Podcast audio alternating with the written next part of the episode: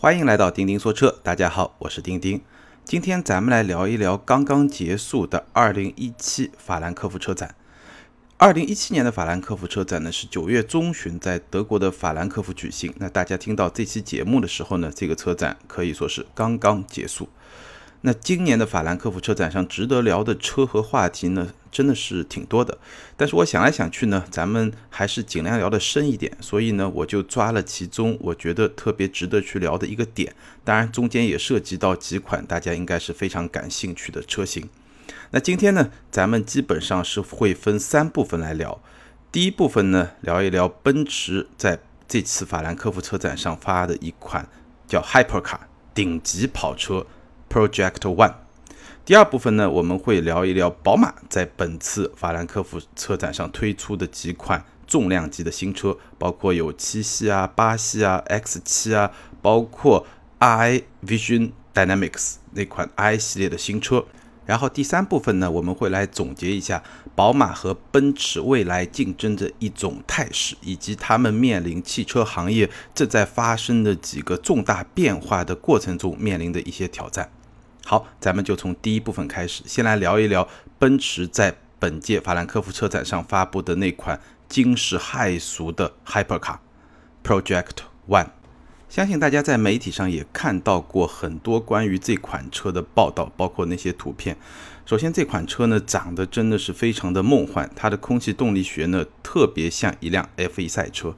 我在微博上还看到过一段视频，就是讲这个 Project One 量产版。怎样从一辆 F1 赛车变过来？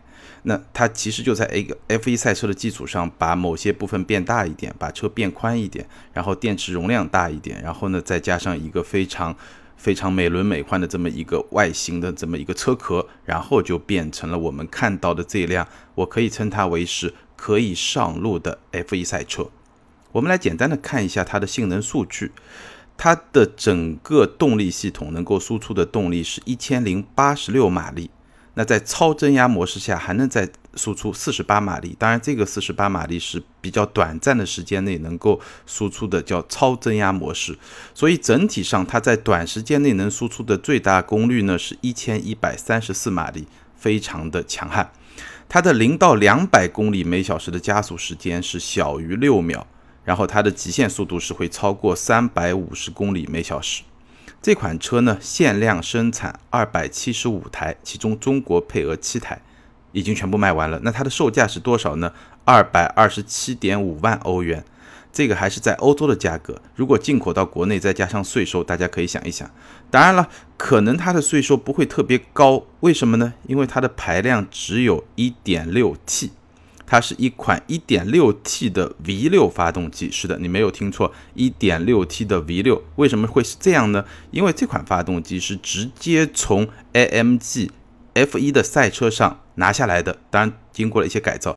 在一辆 F1 赛车上呢，这款发动机的实际最高转速大概是在一万两千转每分左右。当然，这款发动机它本身的能力是可以达到一万四到一万五千转的一个非常高的转速，但是呢，因为 F1 的赛车规则呢，对一款发动机的使用寿命啊各方面有一些要求，所以呢，它在 F1 赛车上的实际转速是被控制在一万两千转每分左右。那么在这台 Project One 这台量产车吧，或者说街车上呢，它的实际转速是被控制在了一万一千转每分左右。那它能输出的最高功率呢是六百零三马力。当然，对动力进行限制以后呢，还有两个好处。第一个好处呢，它可以不需要加赛车专用的燃油，你只需要加普通的高标号燃油，也就是我们在国内市场能够看到的九十八号燃油就可以了。第二个好处呢，这台发动机的使用寿命是被大大延长了。因为我们知道，在 F1 比赛里面，一台发动机的使用寿命大概也就是四五场比赛。四五场比赛总的里程大概是多少呢？大概也就是两三千公里。而这台车上的发动机呢，它只需要每五万公里进行一次比较大的维修保养就可以了。所以它的使用寿命呢，大大的增强了。然后在这辆顶级跑车上呢，除了这个发动机之外，1.6T 单涡轮增压的 V6 发动机之外呢，还有四台电动机。其中两台电动机呢用来驱动前轮，所以呢这款车是一款四驱的跑车，跟 F1 赛车不一样。另外两款电动机呢，其中一款一百二十千瓦的电动机呢是直接连接在曲轴上，这样能够帮助曲轴去发力。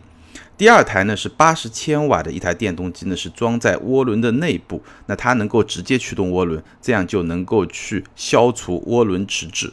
如果你用一种比较温和的方式来驾驶这款车，并且电量全满的前提下呢，通过前面的两个电机和连接曲轴的那个电机呢，这辆车能够纯电行驶二十五公里。那我刚才也说了，这辆车叫 Hypercar。是一辆顶级跑车，还不是我们常说的超级跑车。我记得我解释过 Supercar 和 Hypercar 的区别。Supercar 是什么样的车呢？比如说法拉利的488、兰博基尼的大牛啊、小牛啊，这个叫 Supercar。所谓 Hypercar 呢，其实最著名的就所谓三大神车，包括法拉利的 La Ferrari，包括保时捷的918，包括迈凯伦的 P1。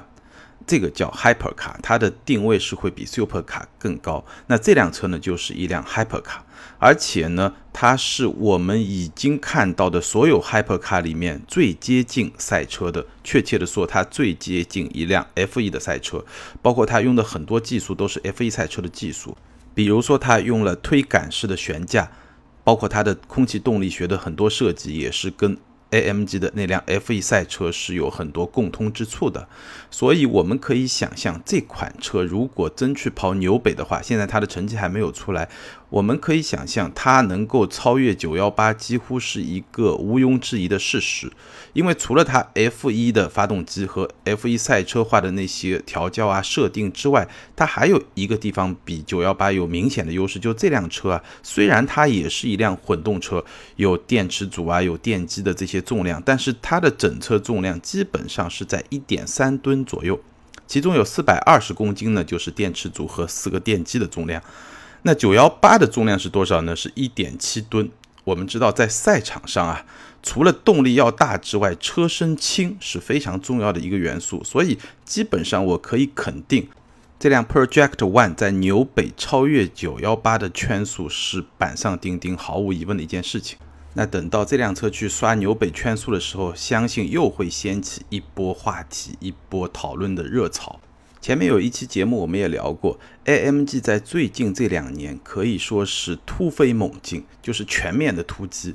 今年是 AMG 成立五十周年，但是这个五十岁对于一个人来说，可能是中老年的一个界限，对吧？但是对于 AMG 这个品牌来说，我感觉上它是在不断的发力，不断的积极的进取。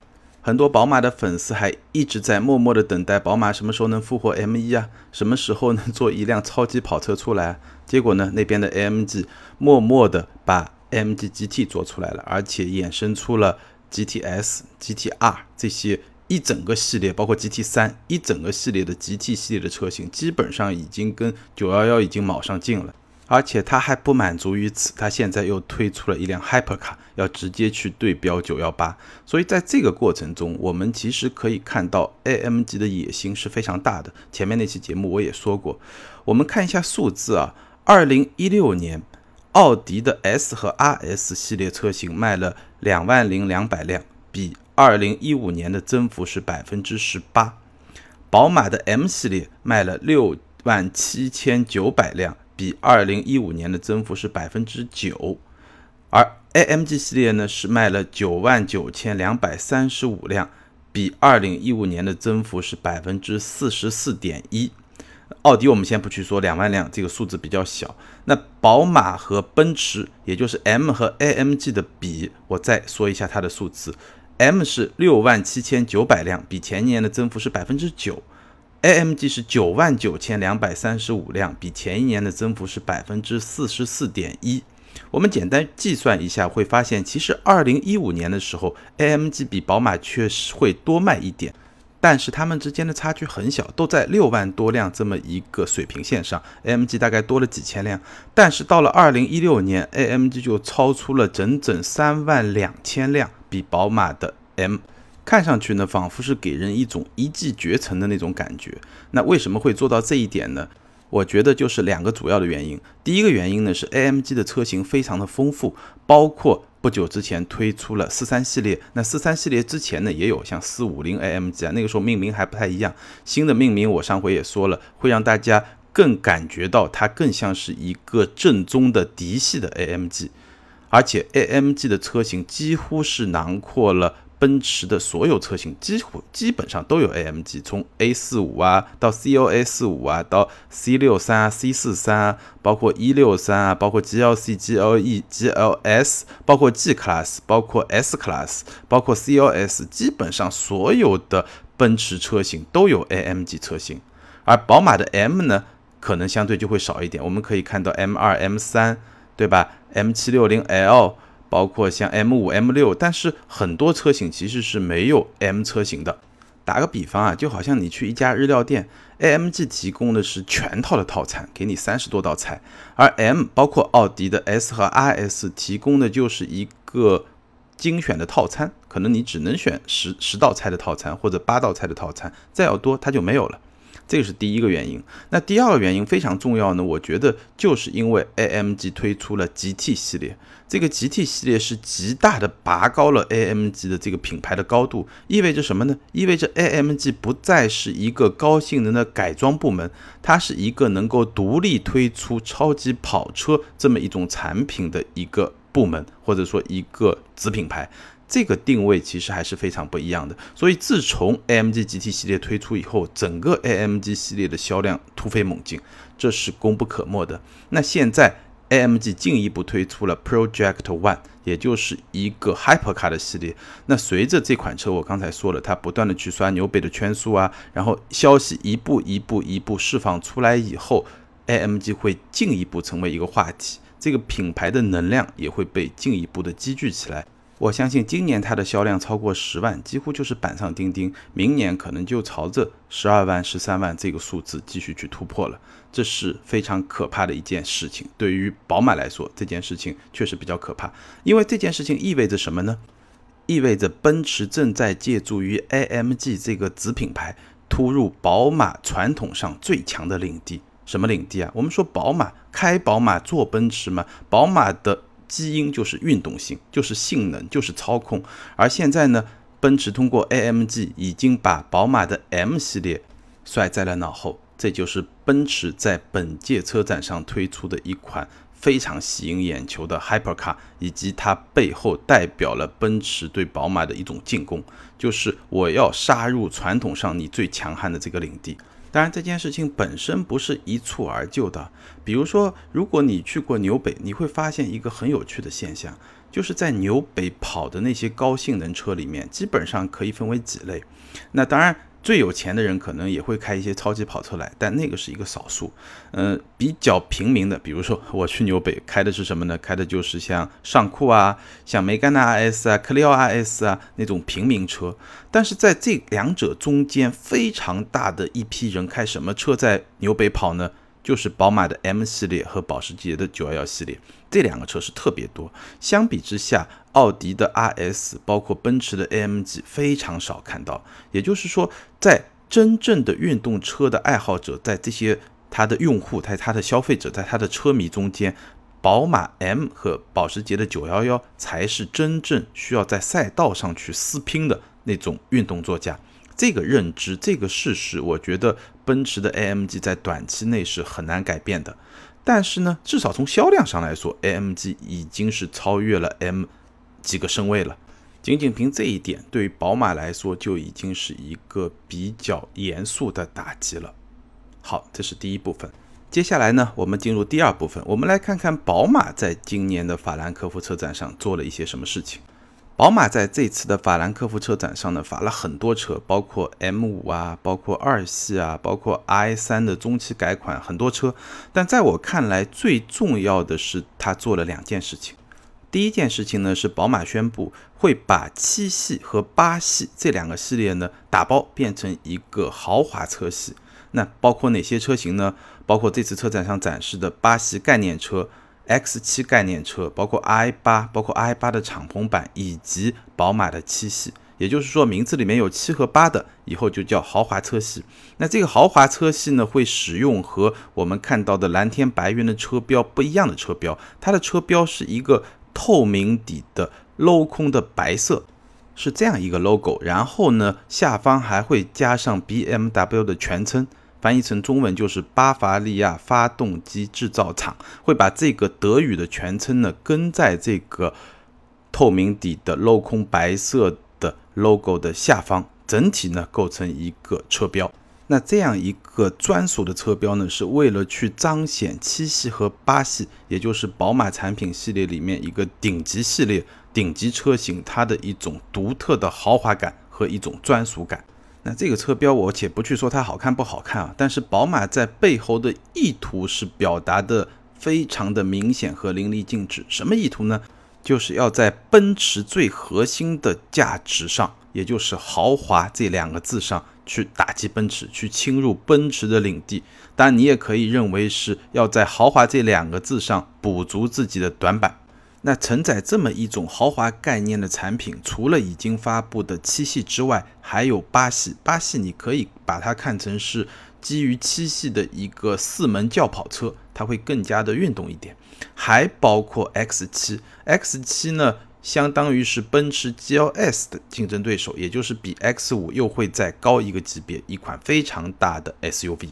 然后我们还看到宝马会推出一种非常特别的服务，就是七系的车主可以临时的向宝马 4S 店借用 X7 和八系来满足一些特定的需求，比如说周末有一些出行的需求，或者说有一些特殊的接待啊，或者说娱乐啊这样的需求，可以去问 4S 店去借。X 七和八系做短暂的使用，把它作为一种特别的定制化的服务，这是宝马在本次法兰克福车展上做的第一件非常重要的事情。那另外一件很重要的事情呢，就是它发布了 i Vision Dynamics，这是一款概念车。这款车呢长四米八，轴距呢接近三米，它的体型是介于 i 三和 i 八之间，比特斯拉的 Model 三呢要稍微大一点点。是一款四门的轿跑车。根据宝马官方公布的数字呢，这款车的续航里程超过了六百公里，最高车速超过了两百公里每小时，百公里加速呢只需要四秒。从这些数据来看呢，这款车比特斯拉的 Model 3呢应该是要高那么半个级别，它的定位更接近于保时捷的 Mission E。那这款车量产之后呢？我觉得它的名字很有可能被命名为 i 五。当然，不出所料的是，这款车的主打概念还是两个，第一个是电动，第二个是自动驾驶。但是让我略感到有点遗憾的是，这款车现在公布出来的消息，它最终上市的时间可能是在二零二零年或者二零二一年。这个时间点让我觉得宝马有点慢了。其实宝马的 i 系列可以说是走在传统车厂的前列。早在十年前，宝马就曾经推出了电动车迷你 E。两年以后呢，又基于一系的这么一个产品推出了 Active E。这两款可以说是电动车的先驱。然后到二零一三年呢，宝马推出了 i 三和 i 八，这两款车呢也是奠定了宝马整个 i 系列的一个基础。那这两款车呢，我都比较深度的试驾过，给我的感觉就是这两款车的概念确实有一些超前了。你比如说 i 八，它是前轮是用电机来驱动，后轮是用一个 1.5T 的发动机来驱动，而且那个发动机的动力调教达到了231马力，这个比很多 2.0T 的发动机的动力调教还要高。但是呢，虽然这款车看上去像是一个非常炫目的超级跑车，事实上它是一个日常使用性非常友好的运动跑车。就你很难说它是一个超级跑车，你只能把它看作是一个普通的运动车。而且呢，i 八和 i 三一样，它的轮胎是非常的窄，所以呢，其实它在运动性这方面也不是特别的强。它的设计取向就不是一个很运动的车型。包括它的底盘还是比较高的，日常的通过性完全没有问题。然后它的内饰呢，跟普通的宝马其实差别也不是特别的大。当然，它的那扇门看上去很炫，它也尝试了很多碳纤维的这些技术。i 八我觉得整体上没有问题，因为它本身是一个非常炫酷的跑车的形象，技术比较前卫，长得又炫酷，所以不是什么问题。但 i 三呢，就给我有一点点那种先驱的感觉。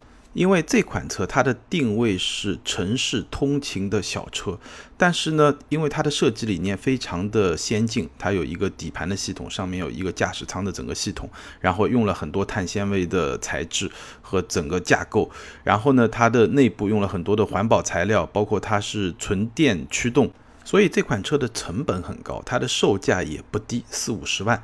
但是它的实际续航里程呢，也就是一百多公里，一百五、一百六，加上那个九升的油箱以后呢，也就两百公里出头吧，两百多公里。那这么一个里程数，实际上对于城市的使用而言，还是会特别的让人感觉到一种紧张的情绪在里面。然后它的空间又不是很大，所以这款车事实上只可能作为家庭的第二款车来被消费者消费。但是呢，你考虑一下。城市消费者他实际的家庭结构以后呢，他又觉得第二辆车我要花那么多钱来买一辆，而且很有那种里程焦虑症的车，他又会觉得不值。真正有消费能力的人，索性直接就买个特斯拉了，对吧？所以我的感觉，i 三定义的这个消费者，在它推出的那个年份，可能还没有成型，或者至少还没有一个大规模的存在。所以这款车它的产品的定位可能是有那么一点点问题的。那反过来说，我们说未来这款 i 五，如果它真的叫 i 五的话，这款产品对于 i 系列来说，我觉得就会非常的重要。首先从产品形态来看，它不像 i 三那么另类，它就是一款非常主流的四门轿跑车，长得非常的运动，而且续航里程达到六百公里以上的话，基本上就已经比 Model 3还要再长一点点，基本上里程焦虑症就没有了。如果当时的基础设施能够满足到。I 五这款车的一个使用的便捷性，像现在我们看到特斯拉那样的话，那么我相信这款车它面临的竞争环境会跟 i 三截然不同。当然，我希望我现在看到的消息是不准确的，也就是说这款车不会一直到二零二零或二零二一年才推出，那就实在太晚了。要知道，到那个时候，Model S 都应该已经换代了，Model 3都要出中期改款了，而保时捷的 Mission E 也已经推出有那么两年了。宝马如果起个大早赶个晚集，那就实在有点遗憾了。好，接下来我们进入第三部分，我们来从本次的法兰克福车展，奔驰和宝马发布的这些车型，来聊一聊未来这两大豪华品牌之间的竞争态势。首先，我们看到战场是会有两个战场，第一个叫做传统的战场，在这个战场上，奔驰会利用 AMG 这样的品牌杀入宝马的传统领地，宝马也会通过所谓的豪华系列杀入奔驰的传统领地。但本来他们在这两个领地也是相互在交战，但未来这种态势会更加的激烈。这是在一个传统的战场。第二，在一个新的战场，这个新的战场其实就包括几方面，我们也反复说过。第一个，新能源车，也就是电动车；第二个，自动驾驶；第三个，共享用车。在这三个领地会发生新的战争。那我们刚才已经讲到了宝马的 i 系列，那奔驰其实在本届的法兰克福车展上还推出了几款比较重要的车，包括它的子品牌 EQ。EQ 是奔驰未来的电动车品牌，推出了一款概念车叫 EQA。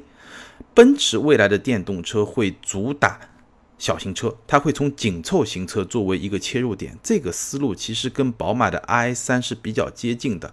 但我们说 i3 呢，因为推出的过早，所以有点先驱的味道。那奔驰的 EQA 在2020年左右进入市场的时候呢？这个市场环境应该会稍微好一点，但是我的观感其实跟宝马有点接近，我觉得奔驰有点慢了。当然，在纯电动车的计划全面铺开之前，两个品牌在混合动力，尤其是插电式混合动力这个领域也会快步的向前展开竞争。包括奔驰这次也推出了 S 五六零 E，是一个三点零 T 的 V 六加上电机来共同组成的一个混合动力系统，这个我们就不去展开。那最后，我想聊一聊，在转型过程中，这两个品牌面临的共同的一些挑战。第一点呢，就是怎么赚钱。这件事情啊，其实特别有意思，因为我们之前看到福特的前任 CEO，就是因为把大量的资源投入到了自动驾驶、智能驾驶的研发，然后呢，相对比较忽略了主流车型的销售，导致福特的业绩不佳，然后呢，就被董事会。扫地出局了。所以，对于这样的传统企业来说，你在做转型，在转向新的战场的同时，你必须保证能够赚钱，保证这家公司的利润水平、利润率水平能保持在一个相当高的水准，这是你做转型进入新的战场的一个前提。不仅是要对董事会有交代了，你还需要大量的资金来投入研发，这些都需要钱。所以为什么我刚才说奔驰推出了 Project One，包括奔驰从一六年开始 AMG 系列取得了非常快的增长，非常好的销量，是一件非常重要的事情，因为这些产品都是高售价。高品牌溢价、高利润率的车型，而这些车型如果它的销量达到十万以上，甚至更多的话，这个对奔驰来说就是一个非常重要的现金奶牛。有了这些利润，它就反过来可以有更多的资源去投入到新技术、新方向的这些研发。所以对他们来说，一个非常重要的挑战就是赚钱。包括宝马推出豪华车系，目的是什么？也就是赚钱嘛。尤其是从中国市场赚钱，这是一个非常重要的部分。那第二个挑战呢，就是研发，就是布局。其实，在对未来技术的布局方面，现在我们看到的更多的还是大家的一些计划，说我什么时候要推出一个什么技术，什么时候要推出一款什么样的车，真正能够在市场上已经。跑的这些量产车中实现的这些技术和能力，我们看到的还不是很清楚。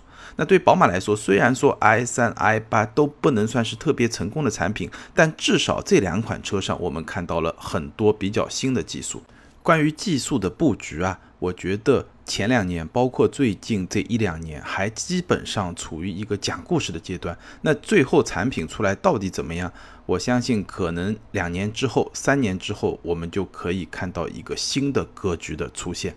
对奔驰和宝马这样的品牌而言，第三个挑战就是怎样去改造品牌的基因。这件事情呢，很多品牌都非常避讳去说这件事情，但本质上这件事情也非常的重要。打个比方，对宝马来说，我们知道宝马有一个非常传统的设计，大家都非常熟悉，就是双肾的格栅。那这个双肾格栅对宝马来说，它意味着什么呢？它其实是象征了宝马非常强大的动力系统、动力传动系统的这种高效性、这种实力。是通过这两个格栅进气格栅来彰显的，但是到了电动车时代，其实这个是不需要的。我们看到第一代特斯拉的 Model S 还是做了一个假的格栅，等到改款以后，现在我们看到 Model S 也好，Model X 也好，基本上这个格栅就很窄了。到 Model 3上，这个进气格栅就被取消了。那宝马呢？这个是它的一个设计基因，那怎么办呢？我们在那辆 iVision Dynamics 这辆概念车上，我们看到的是它把这两个格栅拉长，然后呢，原来是扁平的，现在就比较竖直，然后呢，这两个格栅是被封起来的。那在这个格栅上呢，其实是设计了很多的传感器，所以宝马方面的说法呢，要把这两个格栅变成是宝马电动车的智能表面，也就是说赋予它新的内涵。但是这种设计这种赋予新的内涵的做法，消费者是不是能够认可呢？这是一个问题。当然，这只是一个例子，但我想通过这个例子来说明的是，比如说宝马的一些传统基因，比如说运动，一辆非常强调操控感的车，在自动驾驶时代会是怎样的一辆车？它要面临怎么样的抉择？比如说奔驰，它强调的是一种豪华感。一辆非常豪华的车，在汽车共享时代，它又需要营造一种怎么样的豪华的氛围？我相信这些课题啊，宝马、奔驰他们都在研究，因为新的这些趋势可能会在一定程度上需要他们去调整自己的品牌基因，去转变自己的品牌基因，而这件事情是一件风险非常大的事情，这也是这些百年老店在新时代面临的一大挑战。好，简单总结一下今天说的，奔驰推出了一款 Hypercar，AMG Project One。通过这款车，AMG 整个品牌将继续狂飙突进，杀入宝马传统最强悍的领地。而 AMG 赚来的钱将帮助奔驰在新技术的竞争中获得更多的资源。宝马呢，重新定义了豪华车系，包括七系和八系。这些车型将向奔驰最坚固的堡垒发动进攻，同时为宝马赚取更多的利润，而这些利润同样将被宝马投入到新技术的研发。所以可以想象的是，未来的竞争将在传统领域和新领域同时展开，而这些豪华品牌、这些百年老店在面临时代转折的过程中，也将遇到非常艰巨的挑战。所以，你看好宝马的豪华车系吗？你喜欢八系或者 X 七吗？或者你看好未来的宝马 i 五吗？你觉得 AMG 的 Project One 能够在纽北跑出怎样的成绩呢？欢迎在下方留言。如果你想和我交流呢，欢迎关注我的个人微信订阅号“钉钉说车”。那通过那个订阅号呢，你还可以加入到我们的资深车友的交流群。最后呢，要跟大家说一声抱歉，因为近期咱们节目的更新呢，确实有一点小小的混乱。那最近这个阶段呢，基本上每周四的节目会准时的更新，那周一的节目呢，会不定期的更新。再过一两个月呢，我们会重新梳理到一个相对比较固定和稳定的一个节奏上来。感谢大家的理解和支持，今天就聊到这儿，拜拜。